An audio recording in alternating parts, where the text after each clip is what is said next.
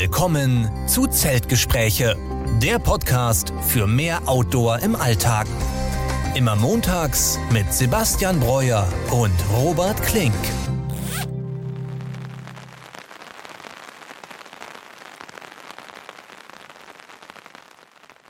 Ja, und damit herzlich willkommen zur 61. Folge unseres Podcasts Zeltgespräche. Diese Woche wieder mit mir, Robert Klink und mit Sebastian Breuer. Sebastian, grüß dich.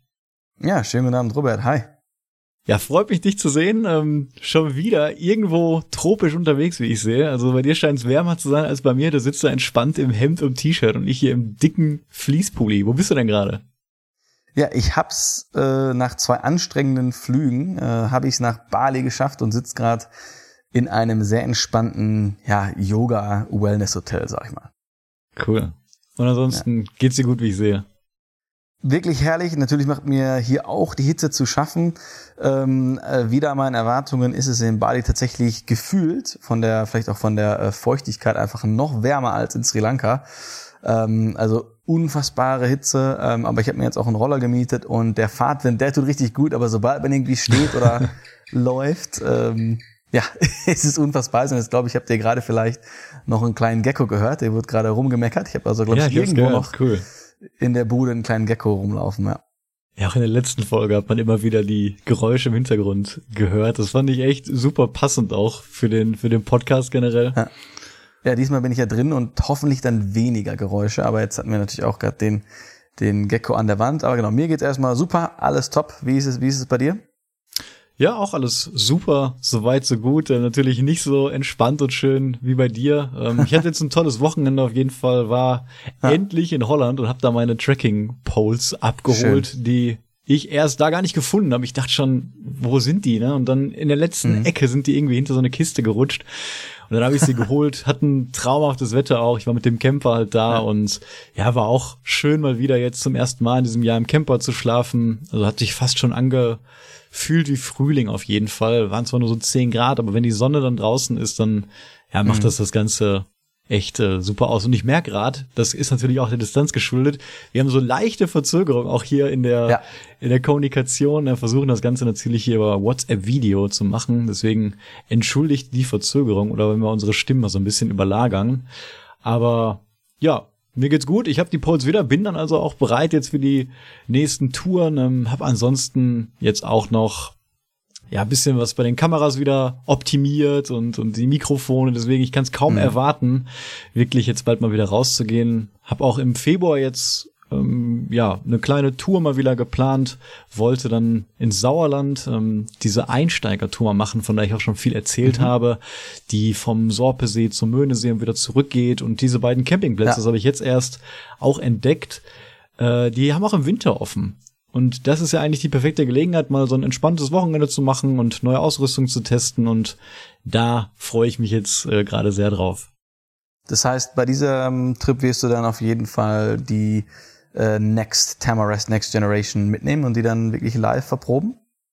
Genau, das werde ich machen. Also die X-Term mit dem großen R-Wert und genau. die auch ein bisschen breiter ist, die werde ich da testen. Ich habe die jetzt schon getestet ähm, und zwar haben vielleicht einige schon gesehen. Am Freitag ging dann noch abends endlich das lang ersehnte Kill-Video online, wo ich die mhm. ja vier synthetischen Apex-Kills miteinander vergleiche. Ähm, für alle die sich ja für leichte Schlafausrüstung interessieren oder auch mal einen Kill zulegen wollten, könnt ihr gerne mal reinschauen. Ähm, war für mich auch sehr spannend, das mal so abzudrehen, die genauen Unterschiede der Apex-Kills mir anzuschauen. Das war mir selber alles gar nicht so bewusst, welcher Hersteller wirklich am besten war. Also es ging ja um Astukas, Gram Expert, Heiberg und Lightway. Und ja. da hast du mir auch freundlicherweise dein Kilt äh, zur Verfügung gestellt, die von Heiberg, mhm. den du jetzt sicherlich bei diesen wärmeren Temperaturen in Bali gerade nicht vermisst.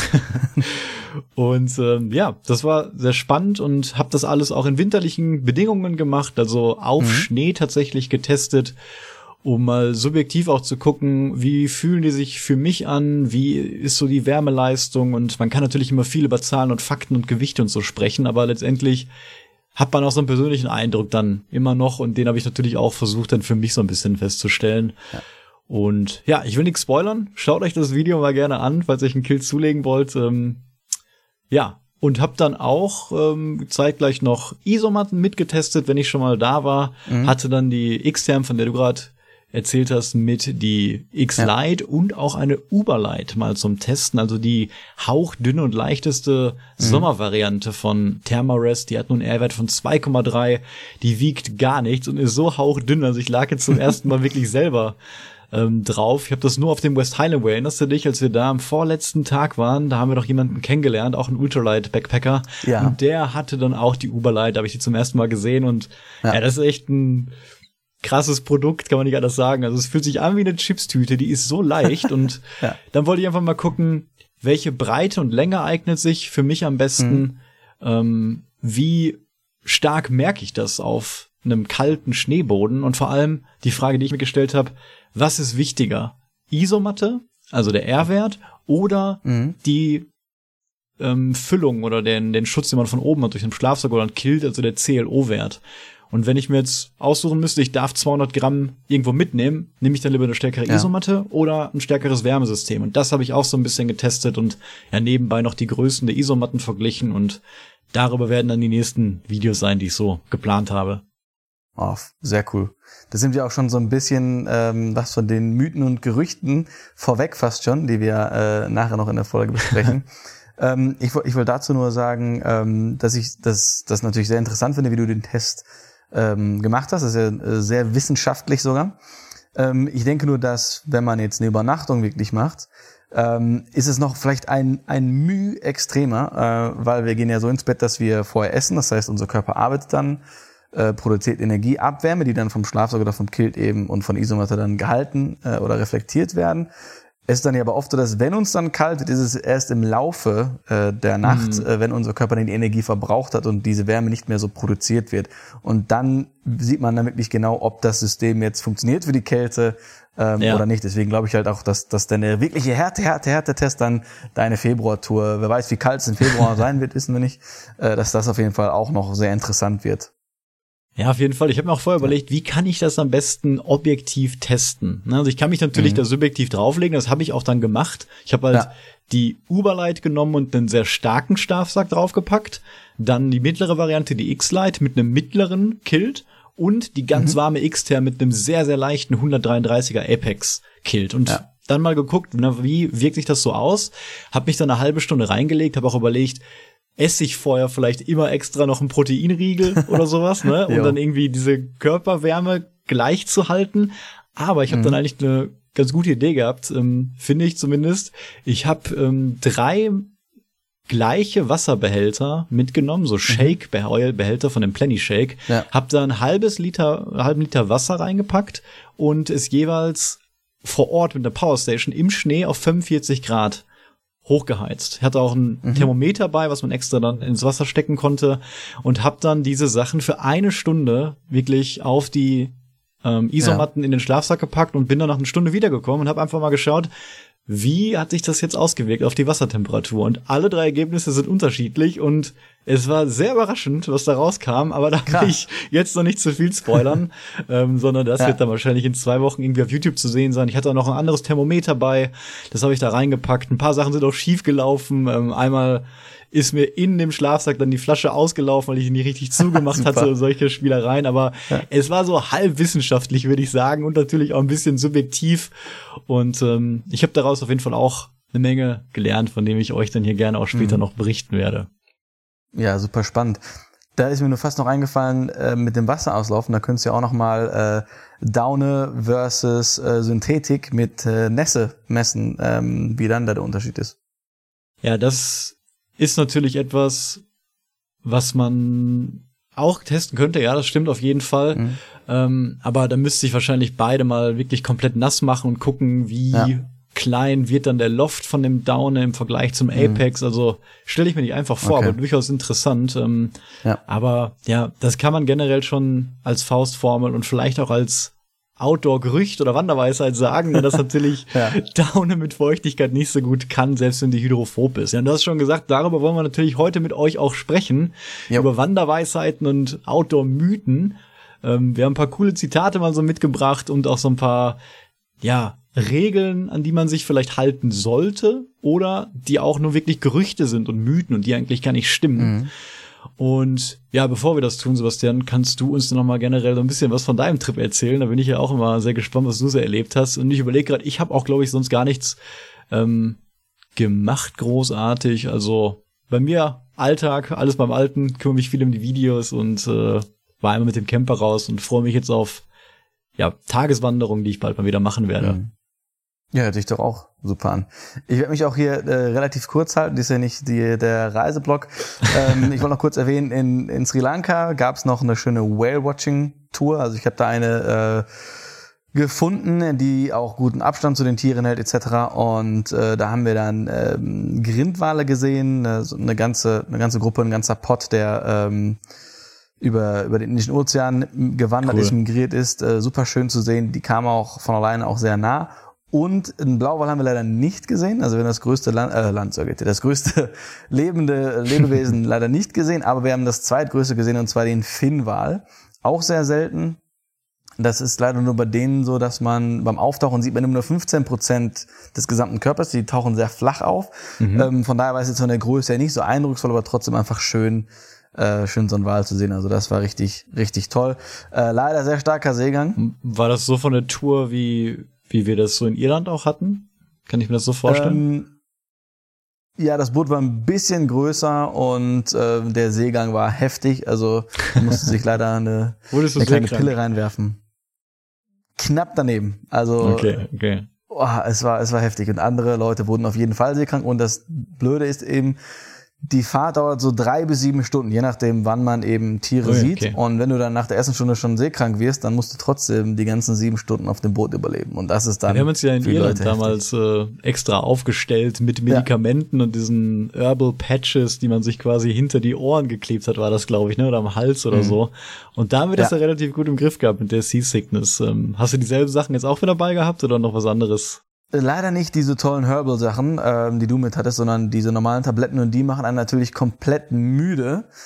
Ähm, und ich hatte tatsächlich auch eine am Anfang genommen und dann auf der Mitte der Tour noch eine. Und das war, glaube ich, ein mhm. bisschen viel und die auf dem einfach komplett gepennt. Ist auch gemütlich, so auf dem Schiff, ja, ne? Ja, genau, war auch ganz nett. Ja, cool. Ähm, Ansonsten habe ich noch äh, einen Surfkurs gemacht, ne, um dir dann auch auf dem Stand-Up-Paddleboard mal ähm, Konkurrenz zu machen. Ah, cool. Ja. Also richtig ähm, Wellensurfen mit einem mit einem harten Brett wahrscheinlich dann. Äh, es war ein Softboard tatsächlich. Okay. Äh, für Anfänger. Und wie ist es ja. gelaufen? Ähm, also du ähm, beim Anfang, du läufst einfach ein bisschen raus, legst dich drauf, wirst dann vom Surflehrer festgehalten und dann kommt eine Welle, so ein Whitewash, also die ist dann schon gebrochen und dann musst du halt auf der Welle aufstehen macht echt Bock und man kommt auch dann bis zum Anfang, aber ich glaube, bis ich das nächste Level surfen kann, da muss ich noch einige Surfkurse machen. Ich würde mal dich gerne sehen, weil wahrscheinlich kannst du das besser schon. Weiß ich nicht. Können wir das nächste Mal gerne zusammen versuchen, auf jeden Fall. Ja. ähm, genau. Und auf Bali äh, bin ich ja jetzt und äh, da bin ich in Ubud. Äh, kennen wahrscheinlich auch viele. Ähm, da sind auch ein paar Tagestouren. Ich versuche halt jeden Tag viel draußen zu sein, Yoga zu machen äh, Fitness zu machen, zu entspannen. Hier gibt es ja auch einen riesigen Berg, den Agung, der ist tatsächlich 3000 Meter hoch. Äh, da kann man wow. eine richtig geile Tour rauf machen, also dass man 3000? quasi hoch. Krass, wusste ja. ich gar nicht, dass das so nah da bei euch ist. Genau, wusste ich auch nicht, dass Bali einen 3000 Meter hohen, äh, ich glaube, das ist sogar ein halber Vulkan. Auf jeden Fall kann man zur Hälfte hochgehen, dort schlafen und dann zum Sonnenaufgang ganz oben sein. Das ist eine richtig heftige Tour. Ja? Ähm, aber ich bin ja gerade in der Regenzeit da und werde das wahrscheinlich nicht machen, ähm, sondern eher, ja, so, so Tageswanderungen gibt's hier ganz viel in U-Boot. Man kann durch Reisterrassen gehen, auf andere Berge. Also äh, da wird noch viel zu sehen sein. Und ähm, dann kann ich schon mal spoilern, als nächsten Stop ist dann Raja Ampat geplant. Äh, das ist so eines der ja, biodiversesten oder der Arten mit der größten Artenvielfalt, mhm. ein, ein super schönes Korallenriff, eine super schöne Gegend. Äh, und da werde ich dann ein Freediving Kurs machen. Da würde ich dann erzählen, wenn ich es dann gemacht habe. Bin ich mal sehr gespannt, ja, wie das dann wird. Das ist dann ähm, ein großes Abenteuer, ähm, nicht nur Mikroabenteuer, ein großes Abenteuer, ähm, denn die Unterkünfte dort sind sehr spartanisch, also fast so wie äh, Isomatte und Schutzhütte. Man pennt in, auf einer Matratze auf dem Boden in so Bambushütten. Cool. Ähm, genau, also sehr minimalistisch und ähm, ja, das werden auf jeden Fall spannende Tage. Ja, bin ich sehr gespannt, ähm, wenn ja. du uns dann davon berichtest und ja, ich glaube in vier Tagen hast du gesagt, ähm, geht's dann los. Genau. Cool. Und Ja. ich denke mal, da, von da aus werden wir dich dann nicht erreichen, sondern müssen wir schauen, dass du danach wieder eine Möglichkeit findest. Also ist ja auch nicht selbstverständlich, Ja. dass du aus deinem Urlaub die ganze Zeit hier aufnimmst und uns von diesen Sachen erzählst. Ähm, Ich meine, wenn du so im Hotel bist und da einigermaßen das WLAN stabil Mhm. ist, dann klappt's ja auch. Ja, und wir haben ja letzte Mal auch gesagt, ähm, dass wir quasi Hörer von überall haben. ne? Und ich habe mal in die Statistiken Mhm. geguckt und da ist natürlich Deutschland ganz weit vorne. Dann kommt Ja. Österreich und Schweiz, wo auch noch viele tausende Leute zuhören. Danach Luxemburg, Mhm. Niederlande, United States und dann überraschend Philippinen. Auch auf Platz sieben Italien, Polen, Norwegen, Paraguay, Belgien, äh, Belgien, Brasilien, Spanien, Singapur, UK, Taiwan, Irland, Schweden und so geht die Liste immer weiter. Also schon, finde ich, Wow. beeindruckend, ähm, wo Ja. die Leute uns alle hören. Ich habe mir sonst noch darauf geschrieben, ähm, der Callback zur letzten Folge, da hatte ich dir doch von so einem Weg erzählt, äh, von so einem Mhm. Wanderweg, den ich da in Deutschland gesehen hatte. Und da haben unsere Hörer auch sofort gewusst, welcher Weg damit gemeint ist, nämlich der Hühnenweg. Den meinte ich Okay. nämlich. Ähm, und genau, das ist mir letztes Mal nicht eingefallen, habe ich jetzt auch noch mal geschaut.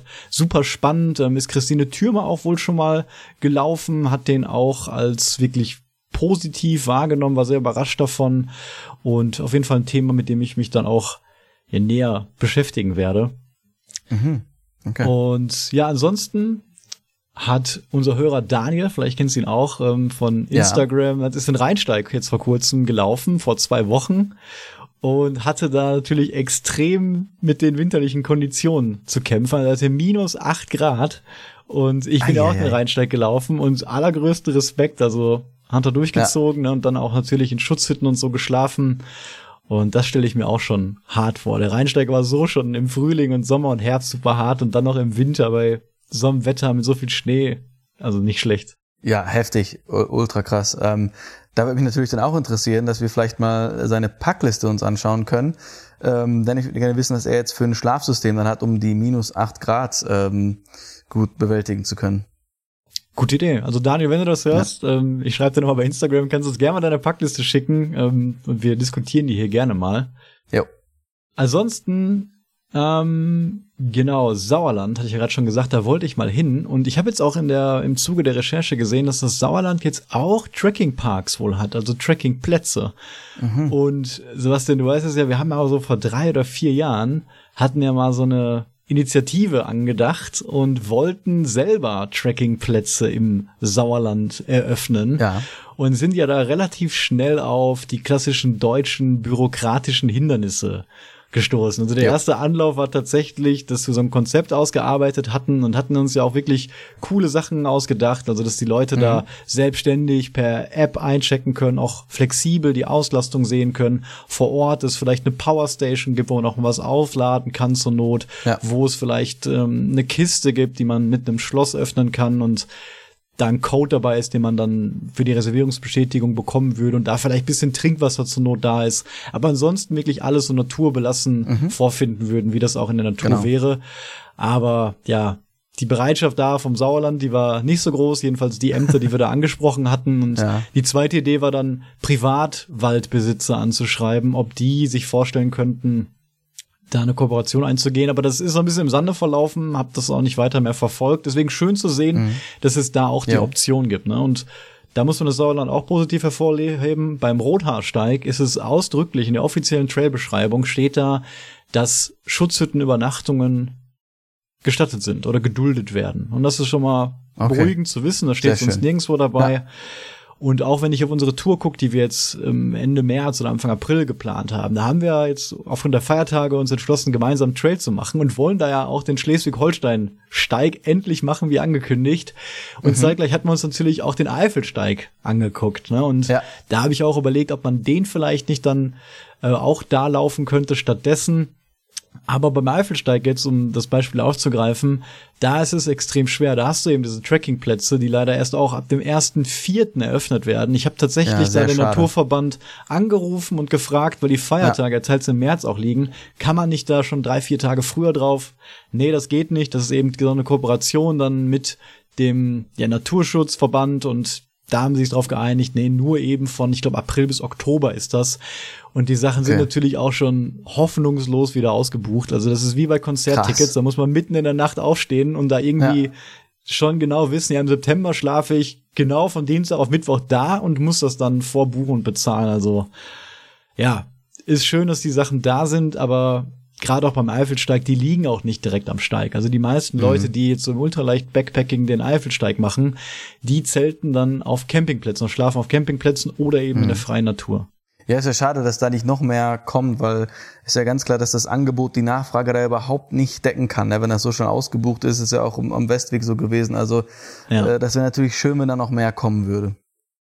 Ja, das ist einfach ne, das ewige Thema wieder mit dem Wildcamping und ja. also Naturschutzgebiete, ich habe mich da jetzt auch nochmal informiert so ein bisschen und nochmal die aktuelle Rechtslage angeschaut und auch überlegt, wie man denn so ein Trail vielleicht dann komplett self-sustained machen könnte. Also ohne auf die Infrastruktur von Campingplätzen zurückzugreifen oder Trekkingplätzen, die natürlich auch im Winter meistens geschlossen sind. Und zu 100% legal darfst du halt nur dort für eine Nacht lagern, wo wirklich gar kein Gebiet ist. Also auch kein Landschaftsschutzgebiet, mhm. kein Naturschutzgebiet, kein Naturpark. Und das ist gefühlt halt nur direkt in der Stadt möglich, also in einem Stadtpark oder so. Und ja. bei Naturschutzgebieten ist überall einheitlich. Da darf man absolut nicht drin schlafen, geschweige ja. denn vom Weg abgehen. Bei Landschaftsschutzgebieten, das ist halt schade, weil 22,4 Prozent der deutschen Flächen sind Landschaftsschutzgebiete und ja, das ist eigentlich dann jede Fläche zwischen Stadt und Naturschutzgebiet, leider. Und beim mhm. Landschaftsschutzgebiet entscheidet die jeweilige Landschaftsschutzgebietsverordnung. Also es ist nicht okay. deutschlandweit geregelt, aber 95 Prozent der Verordnungen haben den Satz drin, äh, dass man eben nichts dort errichten darf, nicht zelten darf. Manche sagen dann eben lagern, weswegen man sagt, dass Bivakieren generell natürlich ja. dann die bessere Wahl wäre. Aber bei manchen ist das auch ausdrücklich verboten. Und das ist wirklich die Regel, die ich absolut nicht verstehen kann, ähm, weil ich bin Wanderer, ich laufe durch ein Naturschutzgebiet, alles klar, dann laufe ich da durch, dann komme ich auf einem Feld raus und ob ich mich da jetzt acht Stunden auf den Boden lege, um Pause zu machen, um zu schlafen und dann weiterzulaufen, das macht eigentlich auch keinen keinen logischen Sinn für mich, dass ich da irgendwie die Natur oder die Tiere und so gefährde. Gerade wenn das Gebiet jetzt nicht explizit als Vogelschutzgebiet oder Landschafts-, äh, Naturschutzgebiet ausgezeichnet ist. Ja. Ja, es gab vielleicht einfach zu viele Personen in der Vergangenheit, die einfach Müll da gelassen haben oder so und deswegen sind diese Regeln vielleicht so entstanden. Das ist natürlich dann echt schade für die, ja. für die wirklichen Naturliebhaber, äh, die jetzt eben dann solche Touren ganz konkret planen müssen und so ganz weit im Voraus alles eben planen müssen, um eben eine Chance zu haben, diese zwei, drei Trackingplätze abgreifen zu können. Ne? Ja, das stimmt. Da, ja. Daran wird es wahrscheinlich liegen. Aber eigentlich ist es so schade, weil ne, der Mensch ist halt ein Lebewesen, was immer schon in der Natur geschlafen hat, ne, mhm. bis wir uns so zivilisiert haben. Und jetzt halt zu sagen, ja. du darfst dich nur in deiner Mietwohnung äh, befinden und nirgendwo draußen irgendwie schlafen, ne, das finde ich halt schon sehr, ja. sehr extrem. Und da gibt's ja ganz andere Länder. Ich habe ja auch das, das Video über das Jedermannsrecht gemacht, wo wirklich genau. klar gesagt wird, das Land gehört jedem. Und da gibt's mhm. solche Sachen einfach gar nicht. Ja. Und ähm, um dann doch die Option zu haben, vielleicht in Landschaftsschutzgebieten zu übernachten, habe ich mir jetzt auch ähm, mal einen Biwaksack zugelegt, ähm, einen, wo man auch kein Tarp für braucht. Das heißt, der ist mhm. wasserdicht. Du hast dann etwas, das ist 480 Gramm schwer, die Version, die ich habe, der OMM Helium nee, Outdoor Research Helium heißt das, OMM waren die Marke deiner Handschuhe. ja. Und ähm, das ist ein leichtes Konzept, da kann man auch die Isomatte und den Schlafsack rasi reinpacken, du wickelst das Ganze so zusammen und wenn du wanderst und möchtest irgendwie kurz eine Pause machen, wickelst du das aus und kannst dann da auch regengeschützt schlafen. Ist natürlich in so einer Art Sarg und ist bei Weitem nicht so bequem wie unser geliebtes Zelt, aber ja. das wäre die Option, die ich dann auf dem Eifelsteig wählen würde und ich würde tatsächlich dann auch, wenn es, wenn ich außerhalb eines Waldes bin, das ist auch noch mal eine Unterscheidung, ähm, dann würde ich auch an in normalen Landschaftsschutzgebieten dort nächtigen, weil ich glaube nicht, dass sich jemand daran stört, wenn ich mhm. mich da einfach mal sechs Stunden zur Rast ähm, auf den Boden legen würde. Also ich finde es super spannend. Ich habe ja, also glaube ich auch wie du noch nie in einem ähm, Biwak geschlafen. Es ist tatsächlich im alpinen Raum häufiger so. Also ich kenne auch einige, die schon an den Bergen dann halt sich ein Biwak hinschmeißen und dort dann schlafen. Mhm. Also das ist da schon so Usus eigentlich. Ähm, weil ja, weil du da das Zelt halt sehr schwer genau aufbauen kannst. Ja. Ne? Da macht's mit dem Biwak das schon viel, viel einfacher. Genau. Und ich glaube, ähm, das wäre bestimmt auch einfach ja cool zu sehen, wenn wir zusammen eine Eifelsteig mit zwei Biwak-Säcken machen. ähm, ist auch noch mal weniger Komfort, würde ich schätzen. Also du kannst dich ja da drin nicht unbedingt umziehen. Also ich glaube, wenn es regnet, wenn es stark regnet, lang geregnet, wäre es echt blöd. Ja, Aber es natürlich. wäre wieder eine, eine coole Challenge, ne? Ja, also hätte ich auch total Lust drauf. Und ich werde den auch mal jetzt testen, weil es gibt viele, die steigen in so einen Sack rein und die haben dann wirklich mit der Klaustrophobie so ein bisschen zu kämpfen. Weil gerade wenn die Regen sicher sind und du kein Tarp drüber hast, dann machst du das Ding halt auch komplett zu. Die neuesten Modelle, die Technik ist natürlich auch sehr, sehr weit, die haben dann so einen kleinen, eine kleine Aufstellung am Kopf, sodass das zumindest Ja. nicht auf deinem Kopf liegt, aber es sieht halt trotzdem total nicht nach einem Aufbau oder Zelt aus.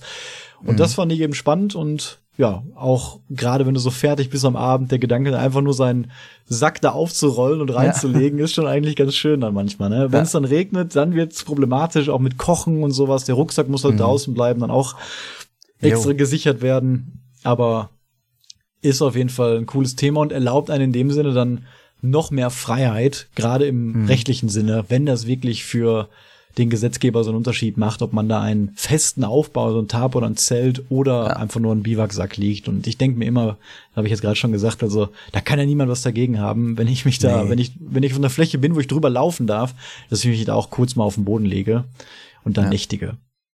Genau, Ja, die ansonsten ich mir Rucksäcke, noch, ähm, ja. Oh, danke, ich habe jetzt dazwischen gesprochen. Nee, ähm, die Rucksäcke, ruhig. die müssten wir dann vielleicht einfach ähm, unter die Ponchos legen. Ne? Also das wäre dann vielleicht schon mal eine Lösung dafür, dass wir die Ponchos, ja, die können ja sehr viel abdecken an Fläche. Das heißt, die könnten auch bestimmt dann die Rucksäcke gut abdecken. Und für dich ist es halt ein Nachteil wahrscheinlich, dass du dann deine Matratze mal selber aufblasen musst, weil wir dann das Zelt halt nicht aufbauen. Ja, genau. Das kommt dazu. Oder man nimmt halt, du hast ja auch manchmal den Rucksack-Liner dabei, der im Rucksack ist und der genauso groß wie der Rucksack, könnte man vielleicht auch dann den rausnehmen und den Rucksack da reinstecken im Prinzip, ne, und dann draußen Ja. liegen lassen. Oder man nimmt halt ein extra Raincover mit und ich weiß, in manchen Säcken gibt's auch dann die Möglichkeit, dass der noch am Fußraum reinpasst, aber ich glaube, ich würde den auch lieber dann Oha. draußen liegen lassen. Ja.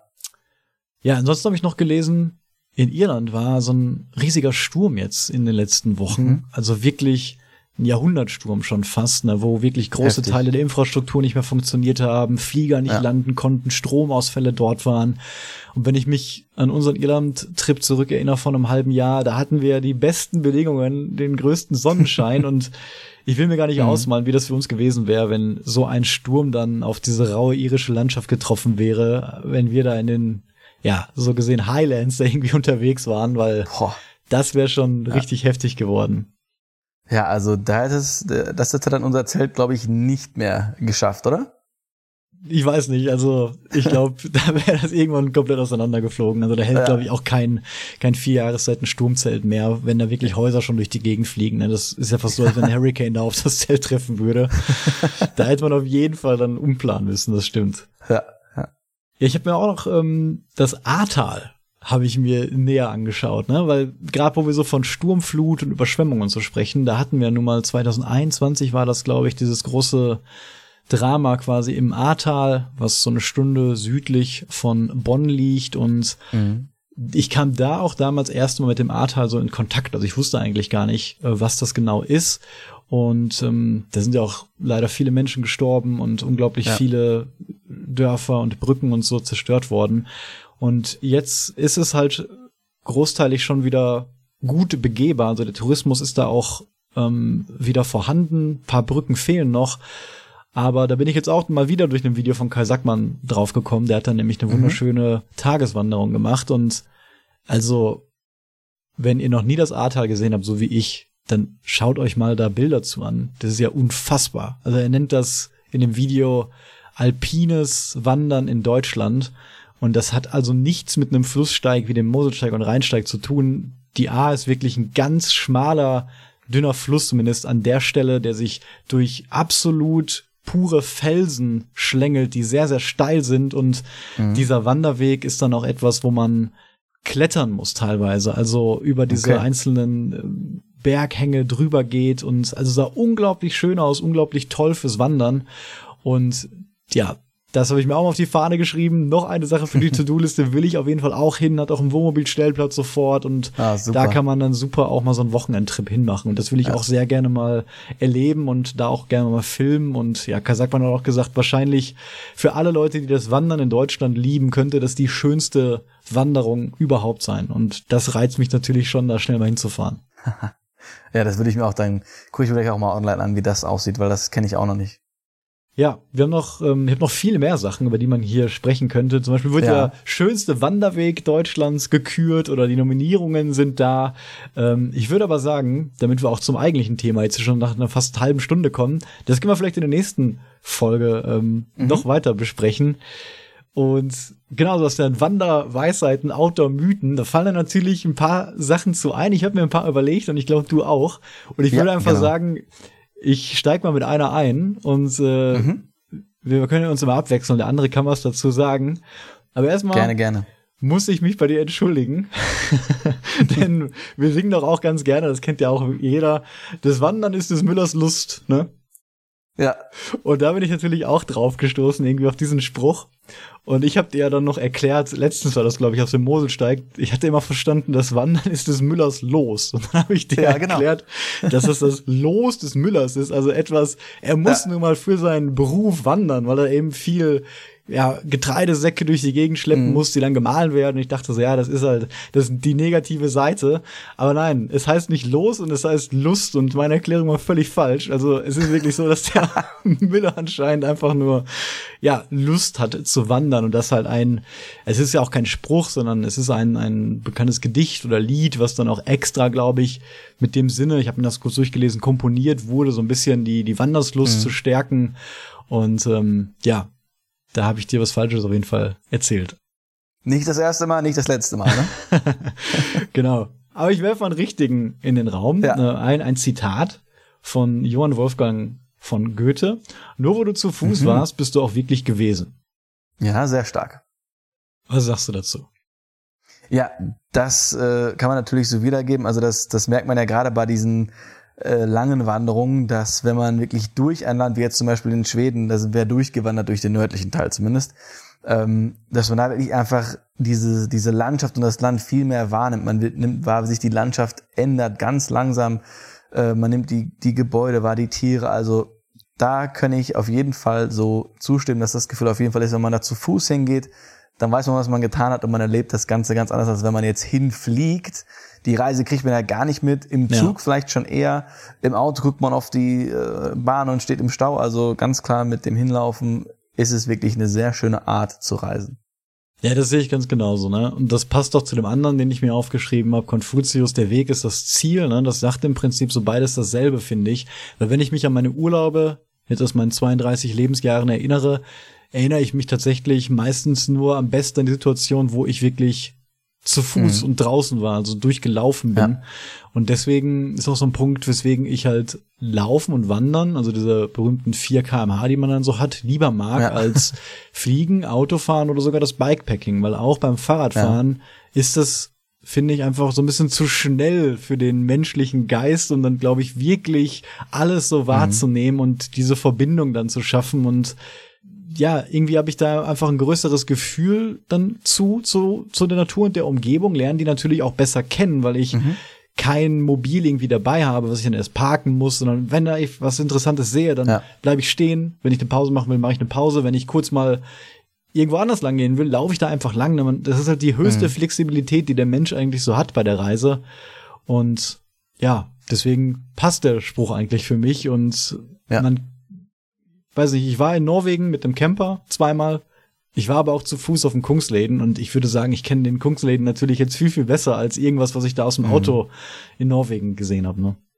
Ja, das war ja ganz stark, wie wir dann erst in der Tundra waren mit den Hügeln und kein Baum und dann hat es kam so langsam die Sträucher irgendwann für den ganzen Tag und dann irgendwann ging es dann wirklich in in Wald über und dann sehen. Also das war so krass, das da zu sehen, wie das zu Fuß so langsam ineinander übergegangen ist. Ja, ja auf jeden Fall. Und wo wir gerade nochmal bei Kungsleden sind, ich will nämlich dieses Jahr auch nochmal nach Norwegen wieder fahren mit dem Camper, nach Skandinavien generell, mhm. diesmal sogar ein bisschen weiter in den Norden, zu den Lofoten und ja, ja, Lofoten, das ist nur ganz wenig weit entfernt vom Kungsläden von Abisko mhm. und vielleicht dann auch noch mal nach Arinjaka fahren und vielleicht dann auch noch mal den Aufstieg auf den Skirfe wahrnehmen, den wir aus ja. körperlichen Schmerzgründen ja nicht mehr machen konnten, sondern quasi drüber geflogen sind mit dem Helikopter und lang äh, vorbeigelaufen sind und das ja. würde ich gerne mal machen, ähm, da noch mal in den Sarek reingehen. Zwei Tage muss man quasi dahin wandern von mhm. Arinjaka aus und ich glaube, das werde ich nochmal noch mal machen und mir dann den Sonnenaufgang über dem Flussdelta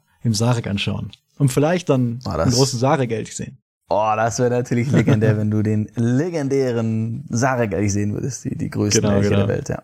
Ja. Ja. Hast du einen Spruch? Oder eine Ja, Wanderreise für natürlich, natürlich. Äh, einige. Ich wollte auch erstmal ganz kurz so zwei ähm, bei meiner Recherche zwei Sprüche sagen, die mir so ein bisschen einfach hängen geblieben sind. Also da brauchen wir jetzt irgendwie nicht irgendwie drüber philosophieren. Ähm, aber der erste einfach, of all the paths you take in life, make sure a few of them are dirt. Und das ist einfach von dem unserem lieben Kollegen John Muir. Und ich wollte ihn einfach erwähnen, weil ich einfach so ein großer John Muir-Fan bin. Also gerade in der äh, amerikanischen Welt ja ähm, sehr bekannt einfach. Der hat ja den Yosemite Nationalpark mitbegründet, viele Bücher geschrieben. Einfach ein, ich glaube, von der damaligen Zeit ein super naturverbundener Mensch. Ähm, also super interessant. Wer den noch nicht kennt, der kann mir gerne mal ihn googeln, ein paar Sachen über ihn rausfinden. Super cool, hat sehr viel für den Naturschutz und Umweltschutz ähm, getan. Bin ein, bin ein großer Fan. Und ähm, das zweite ist äh, Deep Down at the Molecular Heart of Life, the trees and we are essentially identical. Ähm, das ist von Carl Sagan. Ähm, der ist Wissenschaft, war Wissenschaftler, äh, auch super interessant, hat sehr viel über das Universum äh, geschrieben. Und er sagt ja gerade quasi, dass man, wenn man auf die das molekulare Level schaut, dann sind wir quasi identisch mit der Natur. Und das hat mich eben an unsere Folge erinnert, unsere Podcast-Folge, ich weiß nicht mehr genau, welche es war, aber wir sind Natur, darüber haben wir auch viel gesprochen. Oder hast du ja auch gerade gesagt, dass wir auch in der Natur geschlafen haben, früher ganz viel natürlich die, die Menschen einfach in der Entwicklung. Und äh, das finde ich hat das nochmal sehr schön äh, wiedergespiegelt. Dann wollte ich jetzt aber kurz einen Spruch dir mal ähm, entgegenwerfen, was du darüber meinst. Ja, alles klar, du wolltest, wolltest noch was sagen? Genau, ich wollte nur was zu dem ersten Spruch sagen. Ähm, Mhm. das, das lässt sich ja natürlich jetzt aufs ganze Leben auch so beziehen, ne? diese, diese Weisheit und natürlich Mhm. auch auf die Natur. Aber mich erinnert das ganz stark auch an die Erfahrung, die man selber so beim, beim Tracking oder auch Ultraleicht-Tracking macht, weil man kann es auch so sehen, wir reden ja auch immer davon, auf dem Trail ist auch so ein bisschen Leiden natürlich mit dabei, körperliche Anstrengungen, ähm, Genau.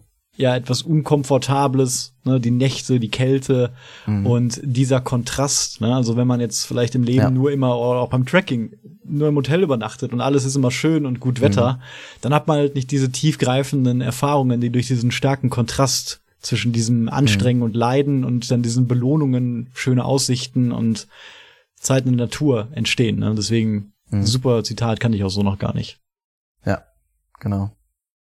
Alles klar, dann gebe ich dir mal kurz den, den erst, die erste Weisheit ähm, oder Mythen, äh, Mythos, den ich jetzt mal aufgeschrieben habe, und zwar You train for hiking by simply walking and hiking. Also da sagt man eben, dass man für jetzt einen langen Trip, ähm, wenn man da einfach ein paar Mal wandern geht oder ein paar Dayhikes macht, dann dafür fit ist. Das ist einmal diese Aussage dazu.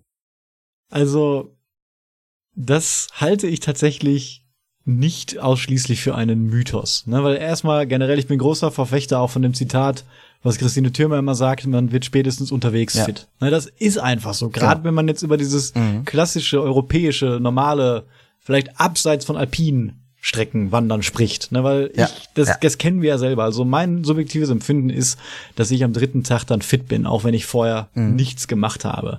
Natürlich Mhm. Ja. hat das Grenzen. Also es, das ist jetzt eine Regel vielleicht für 90 Prozent der Touren, würde ich sagen, wenn man einen einen Tag macht, wo man sich nicht stark überlastet, also nur so 15, Mhm. 20 Kilometer macht, dann ist das okay. Ne? Man sollte eine gewisse körperliche Fitness haben. Und ich sage ja auch gerade, ich mache diese 10.000 Schritte, habe ich mir für das ganze Jahr vorgenommen, möchte ich jetzt einfach mal jeden Tag machen.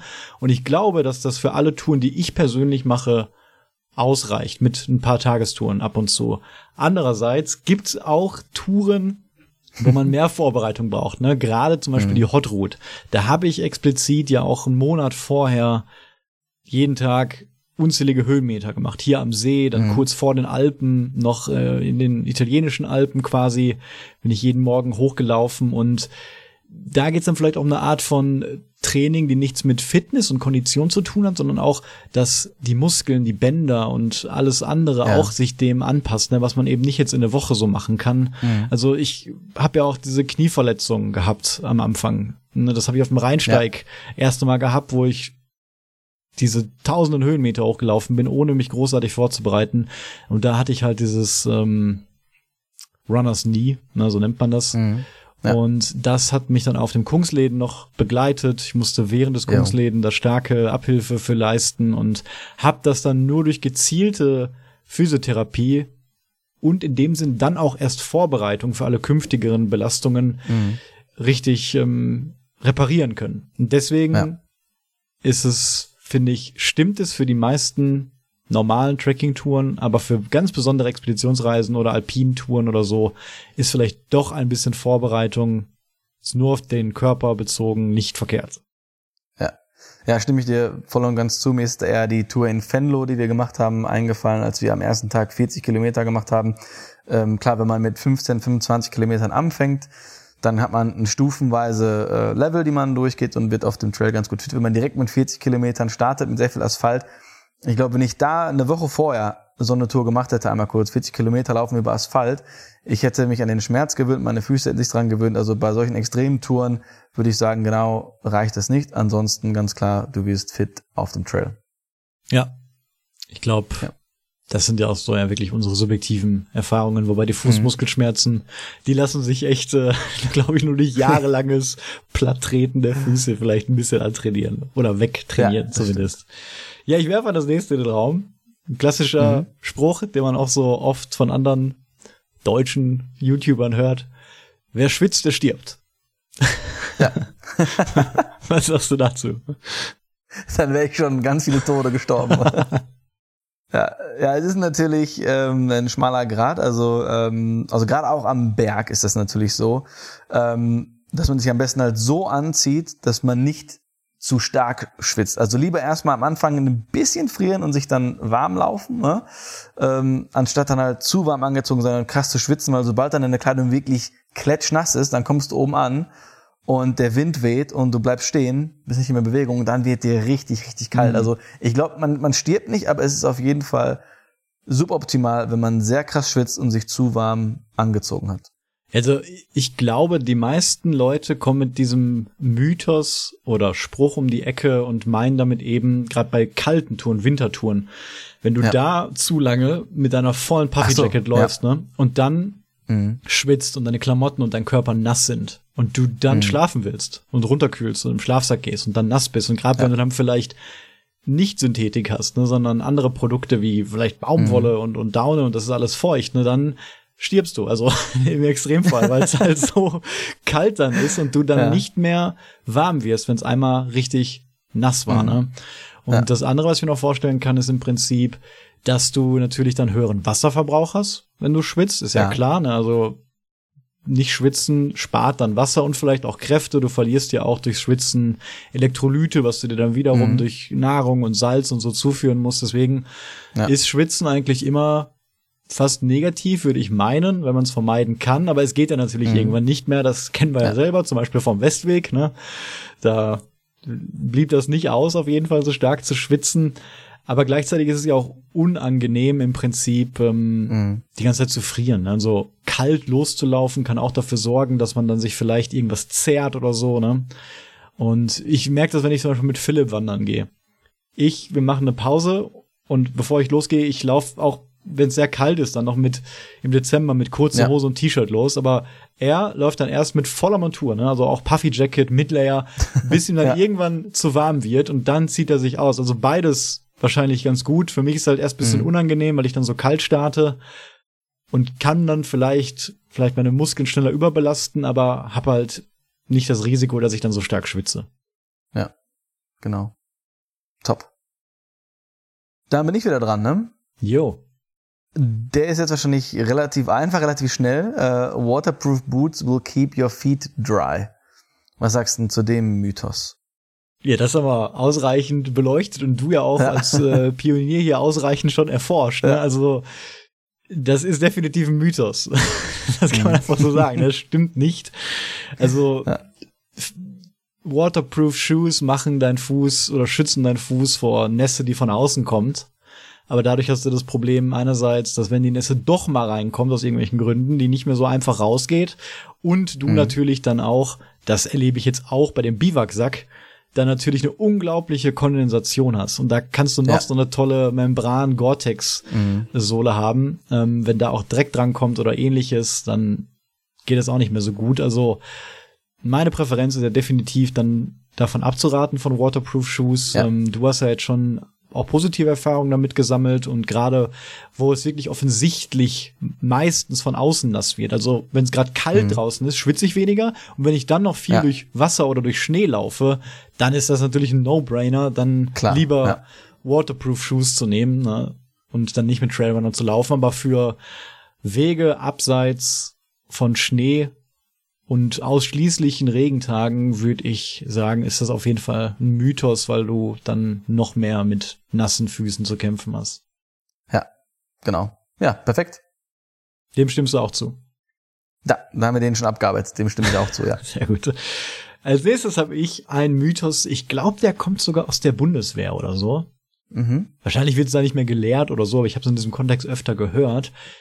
Wenn man im Schlafsack warm bleiben möchte oder wärmer bleiben möchte, man, man geht in den Schlafsack nur nackt rein oder nur in Unterwäsche. Und dann ist es halt wärmer, als wenn du mit Kleidung reingehst, weil du dann, ich weiß nicht, vielleicht ist, ist dann alles mehr komprimiert oder so, aber das ist jedenfalls der Mythos, nackt in den Schlafsack gehen ist wärmer als mit Kleidung. Was sagst du denn dazu? Hm. Also ich glaube, die Idee ist halt, wenn man den Schlafsack richtig, richtig, richtig gut zumachen kann, dass es fast hermetisch abgeriegelt ist, äh, dann hat man, wenn man eben ohne Klamotten drin ist, wahrscheinlich mehr Luft zwischen dir und dem der Schlafsackwand, die sich dann eben durch deinen Körper aufheizt und dann vielleicht so länger oder besser warm bleibt. Ähm, wir beide waren, glaube ich, noch nie äh, nackt im Schlafsack. Das heißt, wir können das jetzt so erstmal nicht bestätigen, aber wenn es halt kalt ist, gehen wir natürlich mit unserer Schlafhose und voller Montur rein. Also wenn es halt richtig, richtig kalt ist, dann alles anziehen, was geht, vielleicht sogar noch den Poncho, weil alles dann halt eine Barriere mhm. noch äh, darstellt gegen, gegen die Kälte von draußen. Also ja. da würde ich einfach sagen, dass der Mythos so nicht stimmt.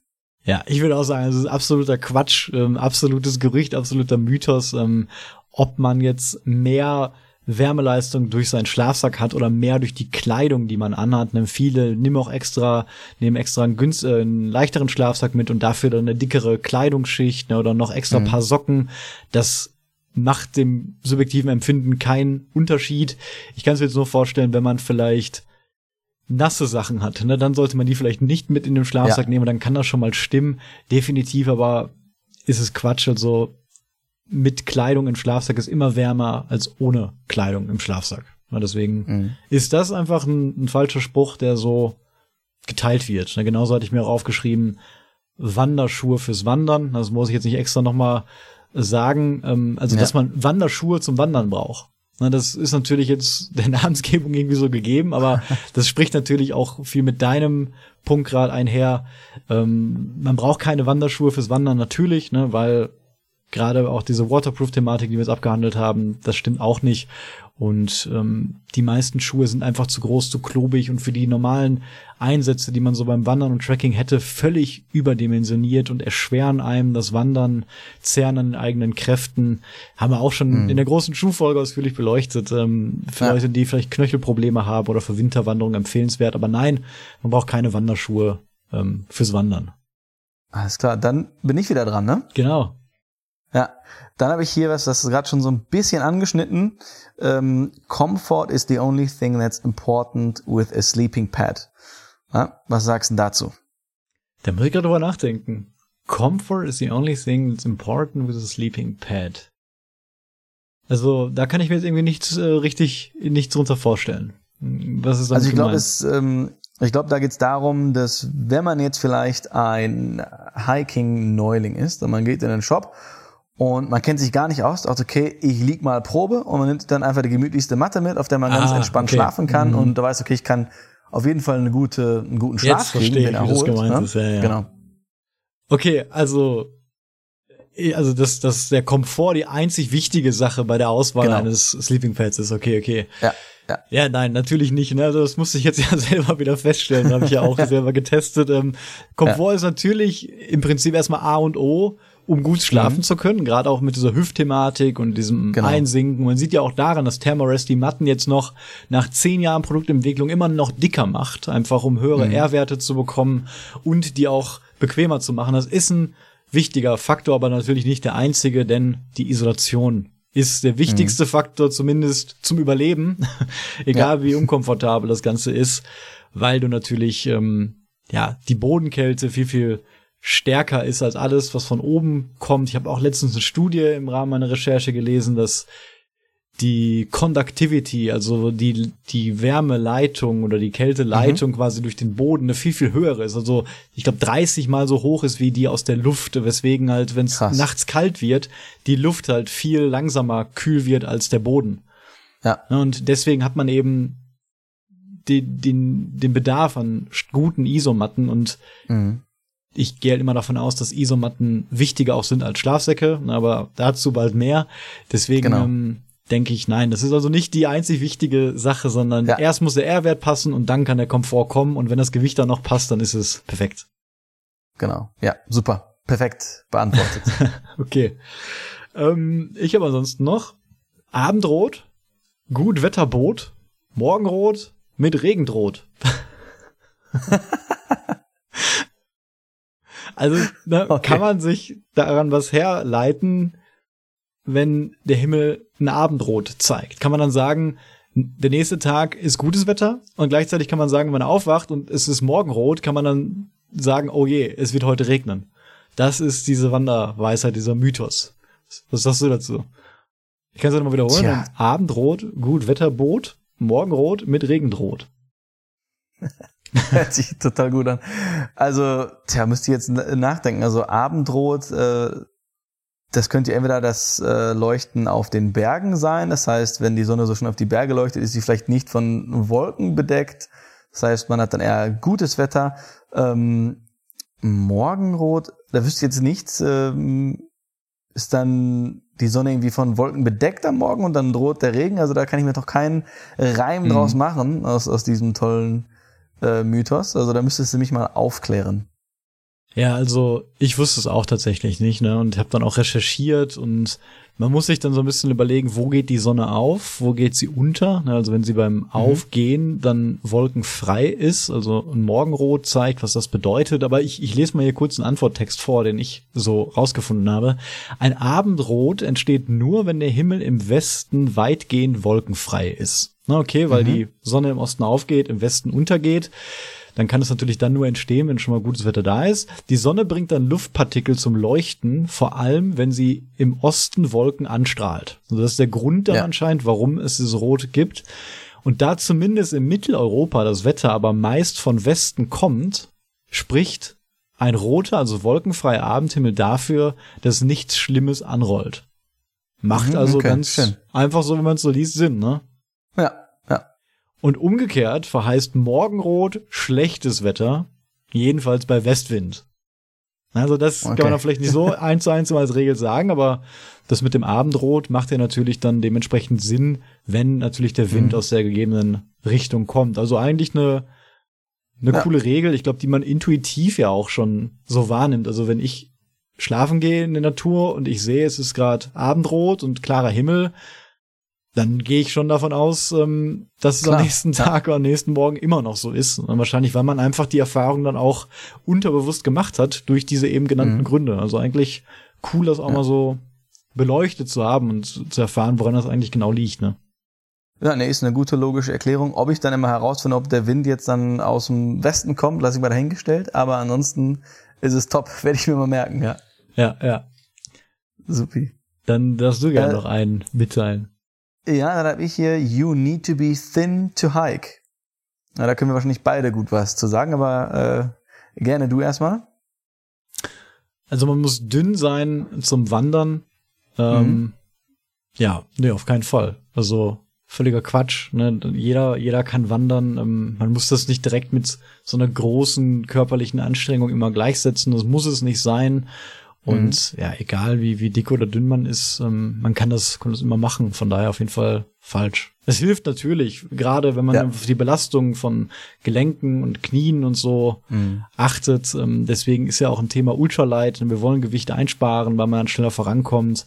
Und natürlich ist es bis zu einem gewissen Maße vom Vorteil, denke ich mal. Mhm. Also genau, man kann natürlich in jeder ähm, äh, ja, Befindlichkeit wandern gehen, sag ich mal, Hiking machen Nur wenn ich mich jetzt an die Hot Route zurückerinnere und dann sehe, wie du vor mir den Berg hochgehst und ich denke, okay, der muss jetzt gerade 20 Kilo weniger hochschleppen an Körpergewicht, dann äh, wäre ich doch gerne ein bisschen leichter. ähm, und was dann vielleicht auch bei mir und bei dir dann anders ist, ich bin jetzt natürlich nicht dick in dem Sinne, aber natürlich ein bisschen eine andere Körperform, sag ich mal. Ähm, ich habe natürlich viel mehr mit diesen Abscheuerungen zu tun, weil meine Schenkel viel mehr aneinander scheuern als, als deine ja. drahtigen Beine zum Beispiel. Also das auf jeden Fall schon. Ja, das kann sein. Ja, ich habe noch einen letzten, da haben wir auch schon letztens drüber gesprochen, nämlich als wir unsere Packlisten besprochen haben, die Sachen, die wir früher bei hatten, da kamen wir einmal auf diese ja, Camping-Seife oder Camping-Soap, also mhm. diese spezielle Seife oder Shampoo, was man dann in der Natur mitnehmen kann, was dann eben biologisch abbaubar ist. Ja. Und da ist der Mythos, dass man das aber bedingungslos in der Natur benutzen kann und auch zum Beispiel in Gewässern und Bachläufen keinen Schaden anrichtet. Und das ist leider nicht so. Mhm. Also es ist natürlich deutlich besser als diese ganzen anderen Produkte, die man normal im Haushalt verwendet. Dasselbe gilt übrigens auch ja. für Spülmittel, was ich auch beim Camping immer biologisch abbaubar mhm. verwende. Aber dennoch sollte das auf keinen Fall in Gewässer reinkommen, da das natürlich dort für die Lebewesen und Pflanzen auch nicht förderlich ist. Wenn es so in den Boden sickert und Grundwasser ähm, mhm. dann ist es halt halbwegs okay, zumindest wenn es in die Erde geht, ne, weil es eben dann abgebaut ja. werden kann. Aber ich würde mich damit jetzt nicht in einem, in einem See einschamponieren und da ein ordentliches Bad oder so nehmen. Ne? Das, das würde ich nicht empfehlen. Ja, das ist, das ist echt krass, weil man denkt, das ist natürlich so biodegradable, biologisch abbaubar, dass es in der Natur einfach abgebaut wird, aber das stimmt eben nur, wenn man eben ganz schnell so eine, so eine kleine Katzenwäsche auf einem Erdboden macht und da kann es dann abgebaut werden, aber in Gewässern eben auf keinen Fall. Also bei Gewässern muss man immer aufpassen, deswegen auch, wenn man jetzt irgendwie sein Geschäft verrichtet, immer weg vom Gewässer und eben auch bei dem, äh, bei den biologisch abbaubaren Seifen da auf jeden Fall ganz doll aufpassen. Ja, genau. Jetzt habe ich das schon von vornherein erklärt. Eigentlich wollte ich dir ja die Frage ja. stellen, aber so ist es. Ne? Das wissen wir auch beide. Und mittlerweile nehmen wir das ja eigentlich dann gar nicht mehr mhm. mit und ja, waschen uns entweder nur mit Wasser oder auf Campingplätzen in den Duschräumen. Da kann man natürlich auch mhm. normale Seife verwenden. Ja. Ich habe dann auch noch einen letzten, den ich auch super wichtig finde, und zwar All you need for navigation is just the map on your phone. Also, dass man eben nur die Karte mhm. auf seinem Handy als Navigation mitnimmt. Und das ist dann ausreichend. Ich denke mal, da kannst du ein, ein Lied von singen, äh, deswegen übergebe ich gerne dir das Wort dazu. Er ist natürlich auch überspitzt äh, formuliert, ne? Alles, was man für die Navigation mhm. braucht. Ähm, eigentlich ja, es ist so, äh, aber eigentlich natürlich auch nein, weil man muss und sollte immer noch ein Backup mithaben. Gerade mhm. wenn das Smartphone ja. so ein Universalgerät ist, womit ich auch vielleicht Anrufe im Notfall tätigen möchte, dann bietet es sich an, doch mit anderen Sachen zu navigieren und man hat immer ein Backup, falls eine Lösung mal ausfällt und deswegen ist das dann entweder die klassische Papierkarte oder ein anderes GPS-Gerät. Ähm, gibt ja auch so eigene ja. GPS-Navigationsmöglichkeiten von Garmin oder sowas. Oder eben Smartwatches, die dann eine GPS-Funktion drin haben. Und so mache ich das ja auch. Also ich mhm. navigiere mhm. eigentlich hauptsächlich mit einer Mischung aus Handy und mit der Smartwatch. Beides funktioniert standalone, auch wenn das andere ausfällt. Und im Notfall ähm, habe ich dann immer noch eins und Papierkarten natürlich genauso. Also Handy und Papierkarten gehen dann auch. Gegebenenfalls noch, wenn man möchte, mit einem Linealkompass, um dann zur Not auch die Himmelsrichtung auf der Karte noch festzustellen und zu wissen, wo ist das nächste Dorf, wo ist die nächste Wasserquelle. Und ja, da habe ich auch mal ein Video drüber gemacht, wie man solche mhm. professionellen Wanderkarten selbst ausdrucken kann. Von daher auf jeden Fall auch ein Outdoor-Mythos in der Form. Ja, nee, stimme ich da auch wieder ganz klar so zu. Gerade wenn man vielleicht alleine eine Mehrtagestour macht, sich dann auf ein Medium zu verlassen, wäre fahrlässig, würde ich sagen. Man kann sich schnell mal verlaufen. Ne? Also stell dir vor, irgendwie Horrorszenario, wir sind ähm, auf dem Moselsteig, unsere Kopflampe geht aus und unsere Navigation ist weg. Dann ist vorbei. Ne? Also dann am besten immer, wie du schon gesagt hast, was, was Zweites mit haben. Ja, genau. Ja, wenn ihr ansonsten noch ein paar Wandermythen und Weisheiten habt, dann schreibt sie uns gerne. Können wir in der nächsten Folge auch noch mal ein paar abhandeln, ähm, falls da noch ein mhm. paar spannende sind. Mir fallen auch jetzt immer noch ein paar einzelne ein und da hört man ja eigentlich so viele Sachen, die man vielleicht auch gar nicht so in Frage stellt. Und wenn man noch keine Erfahrung hat, eben auch gar nicht weiß, ist das wirklich so, stimmt das so?